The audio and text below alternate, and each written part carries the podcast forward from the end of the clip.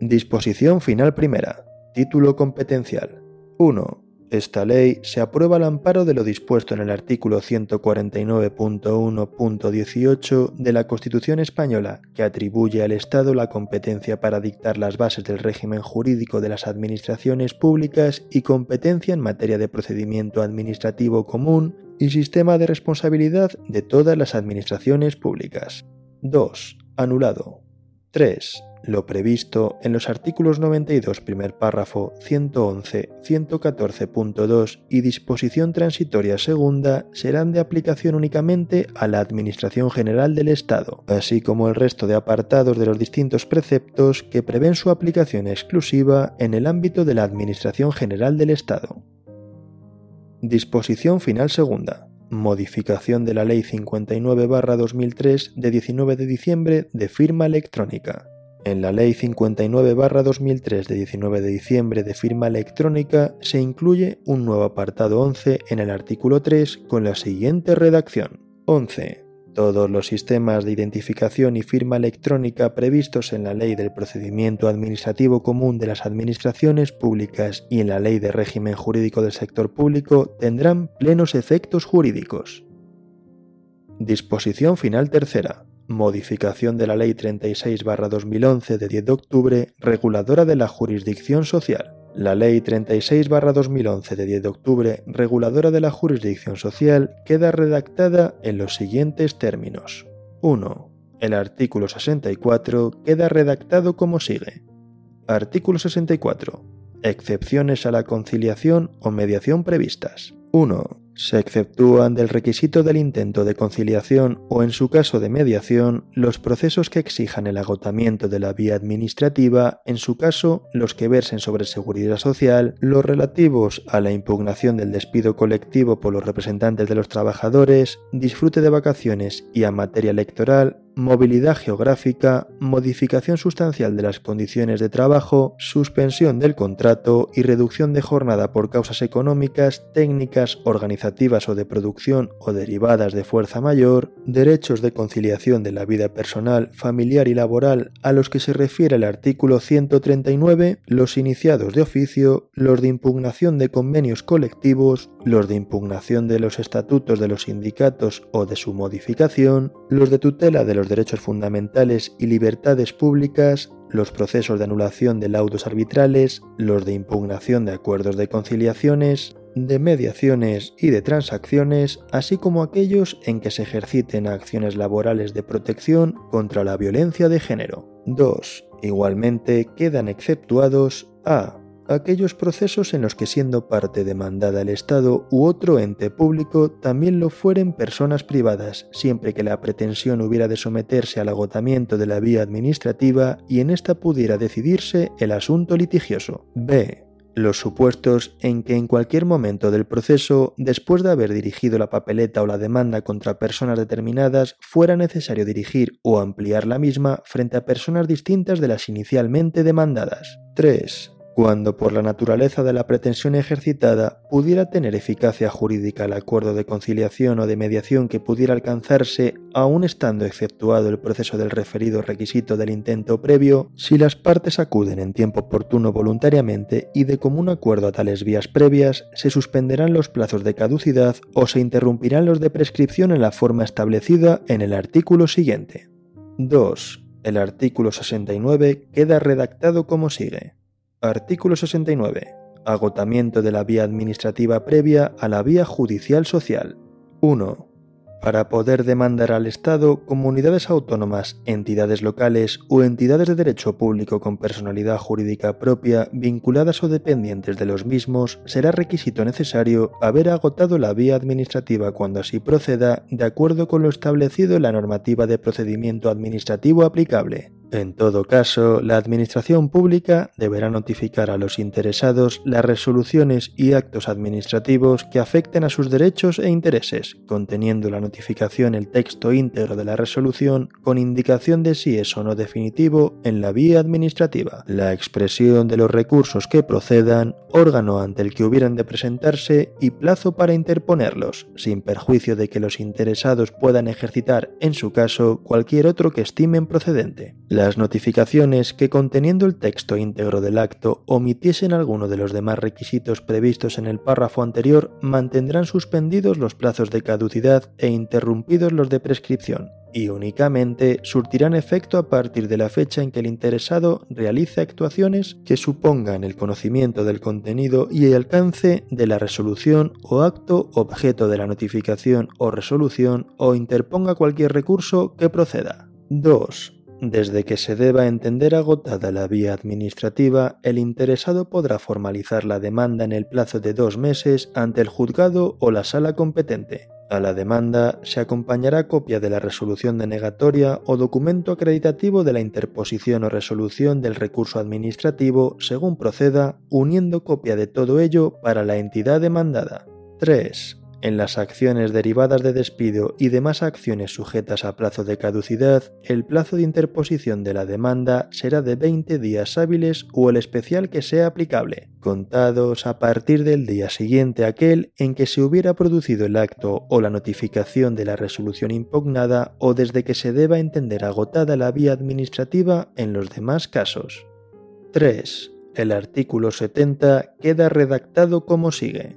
Artículo 70 excepciones al agotamiento de la vía administrativa. No será necesario agotar la vía administrativa para interponer demanda de tutela de derechos fundamentales y libertades públicas frente a actos de las administraciones públicas en el ejercicio de sus potestades en materia laboral y sindical, si bien el plazo para la interposición de la demanda será de 20 días desde el día siguiente a la notificación del acto o al transcurso del plazo fijado para la resolución sin más trámites. Cuando la lesión del derecho fundamental tuviera su origen en la inactividad administrativa o en actuación en vías de hecho o se hubiera interpuesto potestativamente un recurso administrativo, el plazo de 20 días se iniciará transcurridos 20 días desde la reclamación contra la inactividad o vía de hecho, o desde la presentación del recurso, respectivamente.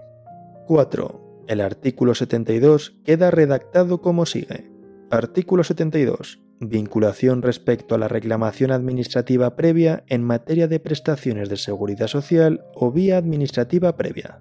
En el proceso no podrán introducir las partes variaciones sustanciales de tiempo, cantidades o conceptos respecto de los que fueran objeto del procedimiento administrativo y de las actuaciones de los interesados o de la Administración, bien en fase de reclamación previa en materia de prestaciones de seguridad social o de recurso que agote la vía administrativa, salvo en cuanto a los hechos nuevos o que no hubieran podido conocerse con anterioridad. 5. El artículo 73 queda redactado como sigue. Artículo 73. Efectos de la reclamación administrativa previa en materia de prestaciones de seguridad social.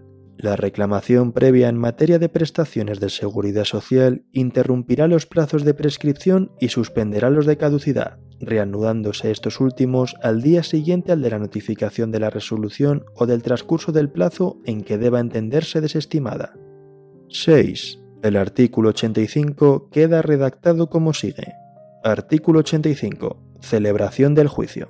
1. Si no hubiera avenencia en conciliación, se pasará seguidamente a juicio y se dará cuenta de lo actuado.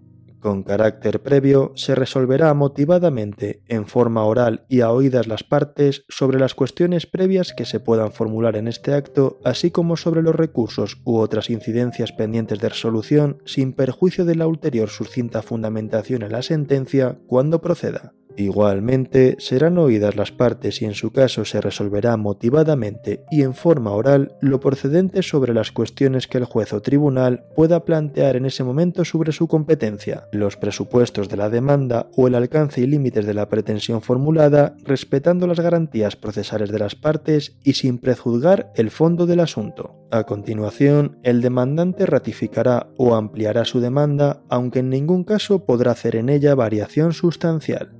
2. El demandado contestará afirmando o negando concretamente los hechos de la demanda y alegando cuantas excepciones estime procedentes. 3 únicamente podrá formular reconvención cuando la hubiese anunciado en la conciliación previa al proceso o en la contestación a la reclamación previa en materia de prestaciones de seguridad social o resolución que agote la vía administrativa y hubiese expresado en esencia los hechos en que se funda y la petición en que se concreta. No se admitirá la reconvención si el órgano judicial no es competente, si la acción que se ejercita ha de ventilarse en modalidad procesal distinta y la acción no fuera acumulable y cuando no exista conexión entre sus pretensiones y las que sean objeto de la demanda principal. No será necesaria reconvención para alegar compensación de deudas, siempre que sean vencidas y exigibles y no se formule pretensión de condena reconvencional y en general, cuando el demandado esgrima una pretensión que tienda exclusivamente a ser absuelto de la pretensión o pretensiones objetos de la demanda principal, siendo suficiente que se alegue en la contestación a la demanda. Si la obligación precisa de determinación judicial por no ser líquida con antelación al juicio, será necesario expresar concretamente los hechos que fundamenten la excepción y la forma de liquidación de la deuda, así como haber anunciado la misma en la conciliación o medidas previas o en la reclamación en materia de prestaciones de seguridad social o resolución que agoten la vía administrativa. Formulada la reconvención, se dará traslado a las demás partes para su contestación en los términos establecidos para la demanda.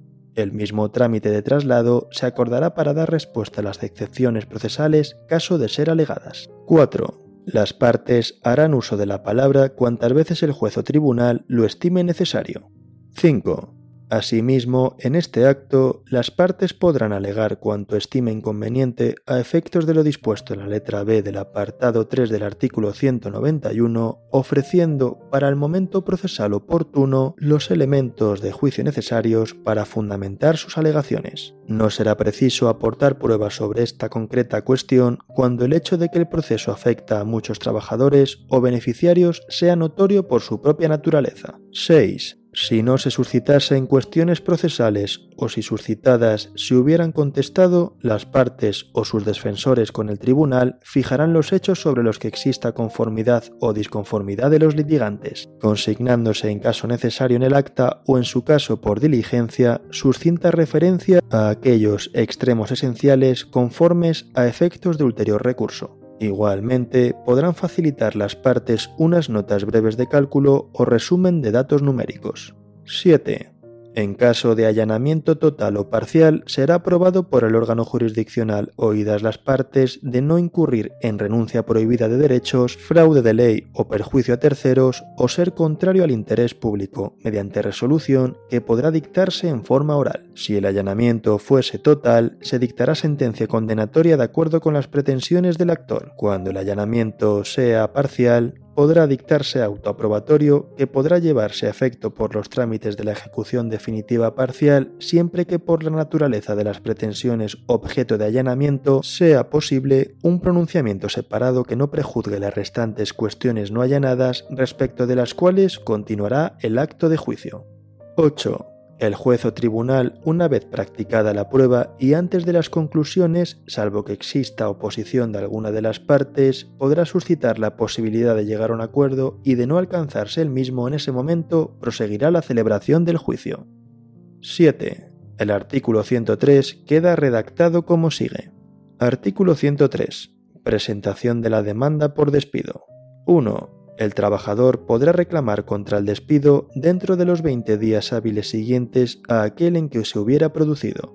Dicho plazo será de caducidad a todos los efectos y no se computarán los sábados, domingos y los festivos en la sede del órgano jurisdiccional. 2. Si se promoviese papeleta de conciliación o solicitud de mediación o demanda por despido contra una persona a la que erróneamente se hubiera atribuido la cualidad de empresario y se acreditase con posterioridad, sea en el juicio o en otro momento anterior del proceso, que lo era un tercero, el trabajador podrá promover nueva demanda contra éste o ampliar la demanda si no se hubiera celebrado el juicio sin que comience el cómputo del plazo de caducidad hasta el momento en que conste quien sea el empresario.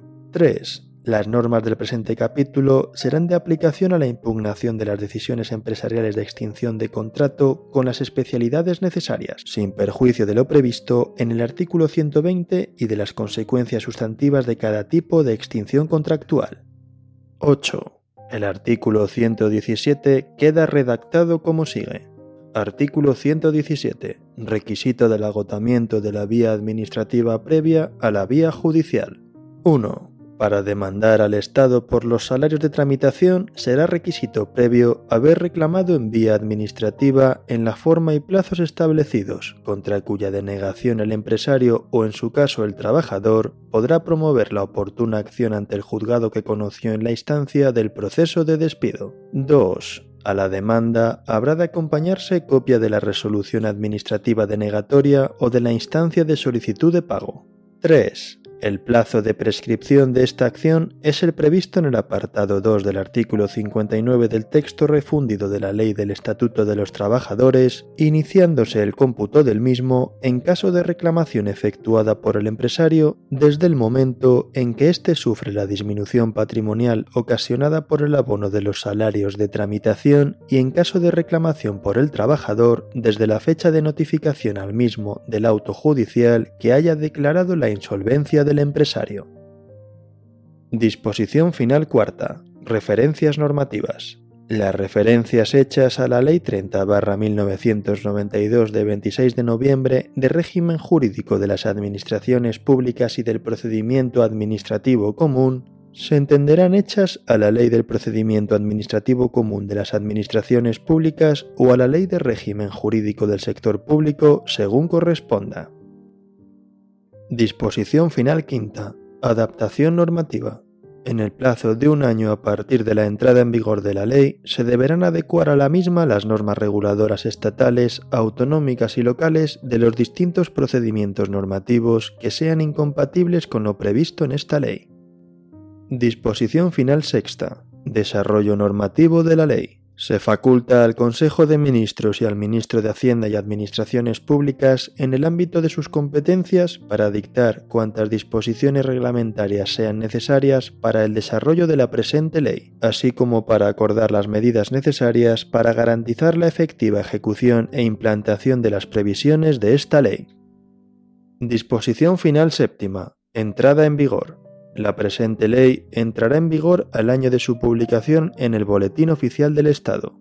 No obstante, las previsiones relativas al registro electrónico de apoderamientos, registro electrónico, registro de empleados públicos habilitados, punto de acceso general electrónico de la Administración y archivo único electrónico producirán efectos a partir del día 2 de abril de 2021.